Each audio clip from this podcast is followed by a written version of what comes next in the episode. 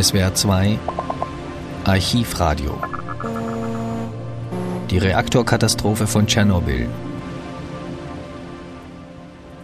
Auskünfte von sowjetischen Behörden kamen spärlich und zögerlich an. Jedes Land suchte nach zusätzlichen Informationsquellen. Der Rundfunk nutzte sein weit verzweigtes Korrespondentennetz. Hören Sie die Rias Rundschau vom 29. April 1986. Christine Rackhoff spricht mit dem Experten im Studio Haro Zimmer über den Zustand der Kernreaktoren in der Sowjetunion.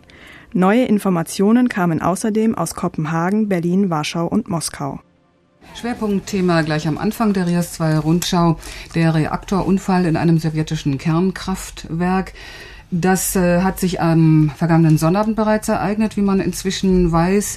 Allerhöchste Geheimhaltungsstufe, was Informationen darüber betrifft. Wir werden aus Moskau, aus Kopenhagen, aus Warschau und gleich jetzt von Haro Zimmer einige Einzelheiten erfahren. Haro Zimmer, dieser Reaktortyp, in dem äh, dieses Unglück passiert ist, in Tschernobyl, in der Sowjetunion, ist welche ja, Technologiestufe, möchte ich mal fragen?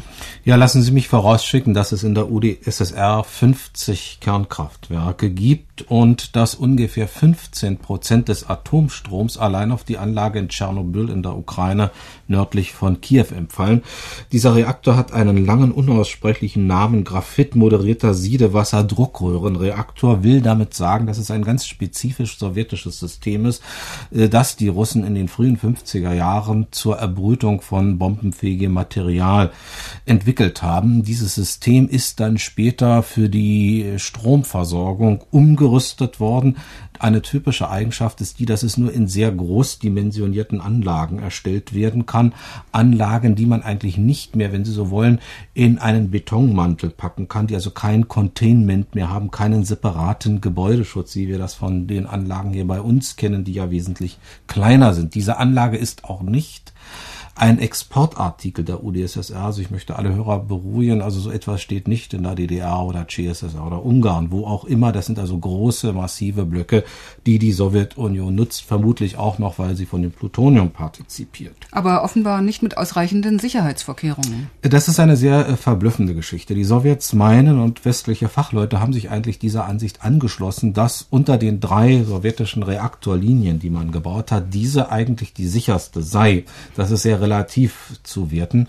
Sie hat ein Notkühlsystem, das äh, in einem Störfall anspringt und in jeder Sekunde 1100 Liter Wasser durch dieses System pumpt. Aber die westlichen Experten weisen auch wieder darauf hin, dass ein solches Reaktorsystem technisch sehr kompliziert sind. Da gibt es in dem Reaktorkern, dort wo das angereicherte Uran ist, tausende von Rohrleitungen, wo Kühlmittel ab und zu fließt. Und da ist natürlich immer die Gefahr von irgendwelchen Bruchstellen oder so gegeben. Und was noch paradox paradoxer auf Anhieb klingt. Man sagt, Gott, wenn bei diesem Reaktor irgendetwas kaputt geht, tritt nur leicht radioaktives Wasser aus. Nun haben wir aber tatsächlich den Fall, dass ja in der äh, Wolke, die also praktisch über die nördliche Halbkugel zieht, radioaktive Zerfallselemente, möglicherweise auch Spaltprodukte äh, aus dem Kernreaktor zu finden sind. Das scheint doch darauf hinzudeuten, dass äh, sehr viel mehr an dem Reaktor passiert sein muss. Was heißt denn das eigentlich, Herr Zimmer, wenn da eine Wolke, die radioaktiv geladen oder beladen ist, über den Globus zieht? Welche Gefahren birgt sie und was weiß man jetzt bereits darüber, in welcher Strahlenstärke? Lassen Sie mich ruhig die Gefahr etwas herunterspielen. Die Radioaktivitätspegel sind ja im Prinzip feine Staubpartikel und Gase, die dort herumschwirren. Das ist so furchtbar viel nicht. Da wurde vorher bei jedem äh, Kernwaffenversuch sehr viel mehr Radioaktivität in die Atmosphäre geblasen. Aber das Entscheidende ist ja wohl, wenn es also wirklich um einen äh, totalen Zusammenbruch eines Reaktorblocks geht, dass ein großer Teil dieser Verunreinigung der Radioaktivität in die umliegenden Gewässer geflossen ist. Und Tschernobyl liegt am Rande des Dnieper-Stausees, der, wenn Sie so wollen, die gesamte Wasserversorgung in dem Raum Kiew birgt. Also die Wolke dort oben über uns klingt ab und die sind in ein paar Tagen vergessen. Wir wissen aus Dänemark schon, dass die Radioaktivität zurückgeht. Das große Problem dürfte am Ort des Geschehens in der Sowjetunion sein. Ja, aber jetzt haben wir unseren Korrespondenten Reinhold Dei in Kopenhagen, der das alles mitgehört hat. Dort in Skandinavien zittert man noch vor der Wolke, Reinhold Dei, oder hat sich das schon wieder relativiert? Äh, na, man entzittert sich langsam, kann man sagen. Äh, nach dieser Nacht, äh, nachdem mitgeteilt worden ist, dass die Werte nicht mehr steigen, sondern schon langsam im Zurückgehen sind, hat man in Skandinavien das Gefühl, dass die größte Gefahr vorbei ist, für diesmal jedenfalls. Und äh, die, äh, Schwedisch, der schwedische und der dänische Botschafter, die haben sich bereits in Moskau beschwert, während die Finnen schon gestern Abend äh, nach Moskau ein Beileidstelegramm wegen der Opfer der Katastrophe in die Sowjetunion nach Moskau geschickt haben. Ja, ob es Opfer gibt, das ist ja zur Stunde auch noch unbekannt. Auch darüber nur Spekulationen, aber die Beileidstelegramme sind bereits unterwegs.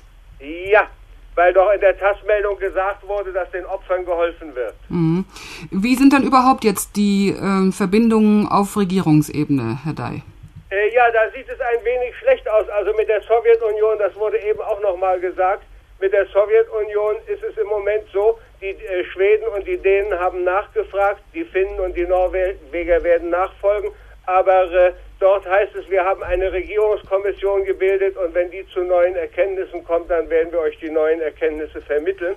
Äh, die, den, die schwedische Energieministerin und der dänische Umweltminister haben bereits gesagt, dass also diese Schlamperei mit der Benachrichtigung auf keinen Fall so weitergehen darf und äh, dass man schnellstens versuchen wird, äh, neue Verbindungen für solche Fälle mit der Sowjetunion herzustellen. Mit der DDR laufen sogar gerade Verhandlungen, das ist also ein ganzer Zufall, Verhandlungen zwischen Dänemark und der DDR, um ein solches Benachrichtigungssystem aufzubauen. Ja, Reinhold, das äh, zur Stunde aus Kopenhagen oder noch neue Erkenntnisse dazu? Äh, nein, es wäre höchstens zu erwähnen noch, dass für die Finnen diese Sache von ganz besonders großem Interesse ist und auf der anderen Seite können, haben die Finnen auch Grund, mit sich zufrieden zu sein. Wir haben nämlich zwei sowjetische Atomkraftwerke von demselben Typ, den man auch in der DDR hat. Aber die Finnen haben sie erstens mit einem Kühlmantel umgeben, also diese Eiswürfelchen rundherum um das ganze Ding. Und außerdem haben sie auch alle anderen amerikanischen Sicherheitsmaßnahmen ergriffen, sodass sie also die, dass die finnischen Werke nicht so gefährdet sind äh, wie die sowjetischen offenbar und die in der DDR. Ja, Reinhold Dei aus Kopenhagen. Wir werden noch Informationen aus Moskau und aus Warschau haben. Und Harro Zimmer bleibt bei uns weiter im Rias 2 Rundschaustudio. Jetzt sind wir mit dem Hahn-Meitner-Institut in Berlin verbunden mit Thomas Robertson. Dort werden Messungen gemacht und seit äh, dem vergangenen Wochenende ganz besonders intensive Messungen, Herr Robertson, um festzustellen, bringt die radioaktive Wolke auch Partikel nach Berlin, in die Berliner Luft, in die äh, Schichten über, ja, über Mitteleuropa. Wie sieht es derzeit aus? Frau Rakow, wir haben bislang noch keine Hinweise und es ist auch nicht zu erwarten, dass wir Messwerte bekommen, die Radioaktivität aus dem Kernkraftwerksunfall in der Sowjetunion nach Berlin bringen. Gestern Abend hörte man es und sah man es bereits in der späteren Tagesschau, äh, dass äh, Messungen äh, gemacht wurden, die leicht zumindest darauf hinwiesen, dass eine verstärkte Radioaktivität zu beobachten war. Das ist richtig. Wir messen kontinuierlich das ganze Jahr über. Übrigens gibt es drei solcher Messstationen in Berlin. Gestern hatten wir eine leichte Erhöhung der Radioaktivität. Solche Erhöhungen sind Schwankungen, die im Jahr öfter vorkommen, Radioaktivitätswerte, die durchaus auch höher sind. Die können verursacht sein durch Schwankungen der natürlichen Radioaktivität. Die Erhöhung des Messwertes, den wir gestern bekommen haben, können wir noch nicht äh, in die eine oder andere Richtung interpretieren. Das heißt, es kann durchaus sein, dass die Erhöhung durch beispielsweise Inversionswetter, das wir gestern hatten, verursacht wurde. Auf keinen Fall aber ist in irgendeiner Weise zu besorgen, dass die Bevölkerung äh, Schaden nimmt, denn die Schwankungen dieser Radioaktivitätswerte, wie wir sie gemessen haben, liegt in dem, was auch in der Natur vorkommt äh, und äh, ist also kein Grund, sich zu sorgen. Thomas Robertson vom Hahn-Meitner-Institut in Berlin. Die polnische Regierung hat eine Sonderkommission eingesetzt, nachdem im Gefolge des Reaktorunfalls bei Kiew radioaktive Luftmassen über den Nordosten des Landes hinweggezogen waren. Dazu Friedrich Wilhelm Kramer aus Warschau. Offenbar ist die Gefahr noch nicht vorbei. Der polnische Rundfunk meldete am Vormittag, Ministerpräsident Messner habe eine Regierungskommission berufen. Deren Aufgabe sei es, Messungen radioaktiver Strahlung ständig zu bewerten und die Lage zu analysieren. Die Bevölkerung werde laufend über die Situation im Lande informiert. Gestern sei über den nordöstlichen Teil Polens in großer Höhe eine radioaktive Wolke hinweggezogen. Messungen, die man in ganz Polen vorgenommen habe, zeigten jedoch, dass der Grad der Radioaktivität die Bevölkerung nicht gefährde. Auch in einer Meldung der polnischen Nachrichtenagentur PAP aus Stockholm wird hervorgehoben, dass nach schwedischen Angaben keine Gefahr für die Gesundheit bestehe. Einzelheiten über die Messergebnisse in Polen wurden nicht mitgeteilt. Regierungskommissionen werden aber normalerweise nur bei ernsten Zwischenfällen eingesetzt. In Polen herrschen zurzeit hochsommerliche Temperaturen. Es wehen östliche Winde. Das erste polnische Kernkraftwerk entsteht gegenwärtig mit sowjetischer Hilfe am Zarnowitzer See in der Woiwodschaft Danzig. Es soll 1994 in Betrieb genommen werden und eine Leistung von 1860 Megawatt erreichen. Bis zum Jahr 2000 sollen in Polen zwei weitere Kernkraftwerke gebaut werden. Anders, so heißt es, könne der wachsende Energiebedarf der Industrie nicht gedeckt werden. Proteste gegen den Bau von Atomkraftwerken hat es in Polen nie gegeben. Experten der Regierung meinten stets, vor der Kernenergie dürfe man sich nicht fürchten, man müsse sie kennenlernen. Das polnische Atomgesetz schreibe im Übrigen Sicherheitssysteme vor, die ein pannenfreies Funktionieren der Kernkraftwerke gewährleiste. Das war Friedrich Wilhelm Kramer aus Warschau, folgt gleich Johannes Grotzky aus Moskau. Die Meldungen aus dem Unglücksgebiet sind spärlich. Einige Korrespondenten haben mit der ukrainischen Hauptstadt Kiew telefonieren können, die etwa 130 Kilometer südlich von Tschernobyl liegt. Nach diesen Informationen herrscht in Kiew kein Ausnahmezustand. Das Stadtbild soll ruhig sein, von Evakuierungsmaßnahmen ist angeblich nichts zu beobachten. Ähnliche Angaben bestätigen auch Moskauer Botschaften, die in Kiew eine konsularische Vertretung unterhalten. Am Stadtrand von Kiew arbeitet das Personal einer deutschen Firma, die sich über die bundesdeutsche Botschaft an das Moskauer Außenministerium gewandt hat um eventuelle Verhaltensregeln für einen Katastrophenfall zu bekommen. Eine Reaktion vom Außenministerium liegt im Moment noch nicht vor. Angaben über Ausmaß und Ursache des Unglücks sind deshalb nicht möglich. Die sowjetische Presse meldet heute das Unglück mit keiner Zeile. Die kurze TASS-Meldung ist bislang nirgendwo nachgedruckt. Auch die Rundfunknachrichten sind, soweit überschaubar, noch nicht auf das Unglück eingegangen. Erst vor Jahresfrist hatte die Sowjetunion ein Abkommen mit der Internationalen Atomenergiebehörde in Wien unterzeichnet. Seither dürfen sowjetische Kernkraftwerke durch Kommissionen aus verschiedenen Ländern überprüft werden. Allerdings geht es im Rahmen von Rüstungskontrolle darum zu prüfen, ob für friedliche oder militärische Zwecke die Produktion benutzt wird. Erstmals war dann im Anschluss an dieses Abkommen eine internationale Expertenkommission nach Moskau gereist um in der Nähe der sowjetischen Hauptstadt zwei Kernkraftwerke zu inspizieren. Eine Meldepflicht über Störungen im normalen Betrieb der Atomkraftwerke war die Sowjetunion bereits eingegangen mit ihrem Beitritt zur Internationalen Atomenergiebehörde. Die Zurückhaltung der sowjetischen Medien bei landeseigenen Katastrophen ist typisch. Meist werden nur solche Ereignisse gemeldet wie Erdbeben oder größere Umweltverschmutzungen, die ohnehin durch internationale Messungen erkennbar sind. Dagegen gibt es in der Regel keine Hinweise auf normale Unglücke wie Flugzeug- oder Bahnunglücke. Bei wirklichen Naturkatastrophen wurde in den letzten Jahren allerdings zunehmend aus dem Krisengebiet per Reportage berichtet. Unglücke in westlichen Ländern, vom Hotelbrand bis zum Eisenbahnzusammenstoß, bilden freilich einen festen Bestandteil im sowjetischen Nachrichtenprogramm. Spärliche Informationen also auch aus Moskau, wie Johannes Grotzky eben beschrieb. Haro Zimmer, inzwischen weiß man über die Agenturen, dass die Amerikaner Hilfe angeboten haben. Auch die Internationale Atomenergiebehörde in Wien hat das getan.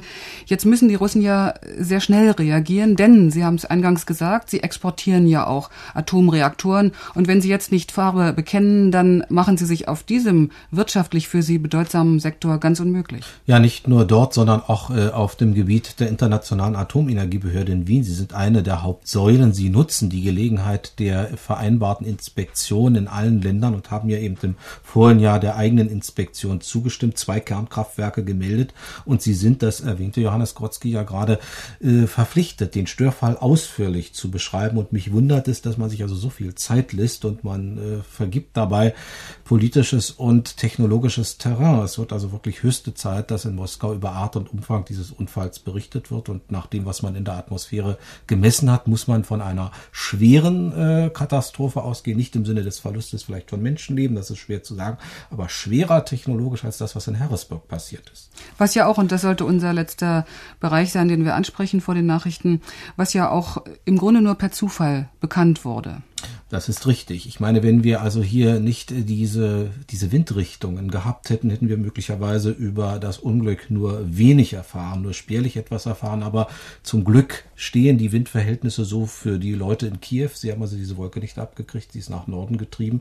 Und die Messsensoren haben sie empfangen in Schweden, in Finnland, in Dänemark übrigens ein Zeichen, wie gut dort Reaktorsicherheit und Überwachung von Radioaktivität funktioniert. Die Schweden haben ihr Personal aus dem Kernkraftwerk Forsmark sofort evakuiert, weil sie annahmen, es wäre ein Leck bei ihnen. Sie sehen also, die Messvorrichtungen und die Maßnahmen bei uns greifen. Wir wollen hoffen, dass sie das in der Sowjetunion in absehbarer Zeit auch tun. Es kommen viele Agenturmeldungen auf den Tisch aus den unterschiedlichsten Richtungen. Sie alle sagen das eine. Es hat etwas derartiges noch nicht gegeben in dem Ausmaß, wie es hier sich abzeichnet. Das glaube ich schon. Es ist sicherlich zu früh, solche Begriffe wie Super-GAU, den größtmöglichen Unfall, Störfall in einem Kernkraftwerk anzunehmen, wenn wir dieses Wort hören denken wir an Massenevakuieren von Hunderttausenden von Menschen, von vielen Toten und so weiter. Also das glaube ich, kann man wohl zu dieser Stunde noch nicht sagen. Aber wenn man sich die Situation genau anschaut, meine ich, dass wir in der gesamten Geschichte der friedlichen Nutzung der Atomenergie kein vergleichbares Beispiel haben. Mir fallen nur spontan zwei große Störfälle ein. Der eine resultiert aus den Jahren 56, 57 aus der UdSSR, von dem man eigentlich nur aus amerikanischen Quellen und aus Quellen äh, von Wissenschaftlern weiß, die dann später in den Westen gegangen sind. Aber da muss es nicht unbedingt ein Kernkraftwerk gewesen sein. Und wir kennen einen Unfall in England in den 50er Jahren in Windscale, wo große Mengen radioaktiven Materials entwichen sind die hatte aber die Konsequenz war letztlich die, dass man den Ausschank von Milch verboten hat von Kühen, die auf den umliegenden Gegenden weideten. Ich glaube, mit einem solch idyllischen Bild können wir in Kiew nicht rechnen. Ja, Kiew man ist, ja. hört ja derzeit auch, dass bereits heute früh sowjetische Diplomaten in Bonn um Hilfe baten, um Medikamentensendungen, um die Entsendung von Strahlenschutzexperten. Und es wird gesagt, dass Harrisburg zum Beispiel im Jahre 1979 äh, zu dem Unfall, der jetzt geschehen ist, gewissermaßen ein Kinderspiel war. Das glaube ich auch. Harrisburg fiel ja zusammen mit einer großen Anti-Atom-Kampagne. Sicherlich in Harrisburg ist einiges passiert, aber es ist nie in beängstigendem Ausmaß Radioaktivität frei geworden. Es war niemals davon die Rede, dass also in Harrisburg der Reaktor durchgehen könnte. Aber hier stehen wir offensichtlich vor dem Faktum, dass ein Reaktorkern möglicherweise durchgebrannt ist, aufgebrochen ist, radioaktives Material in die Umgebung entwichen ist. Und ich muss das immer wieder betonen. Die einzige Parallele zu Harrisburg, die mir hier einfallen würde, ist, dass sich dieser Unfall in einem relativ dicht besiedelten Gebiet ereignet hat. Äh, Tschernobyl ist eine Industriestadt und wie gesagt, Kiew ist nicht weit, die Wasserreservoirs sind nicht weit. Alles das dürfte die Sowjetunion vor große Probleme stellen und ich glaube, man braucht kein Prophet zu sein, um zu sagen, dass wir noch sehr schlimme Dinge aus diesem Gebiet hören werden. Danke, Haro Zimmer, für heute in der Rias 2 Rundschau.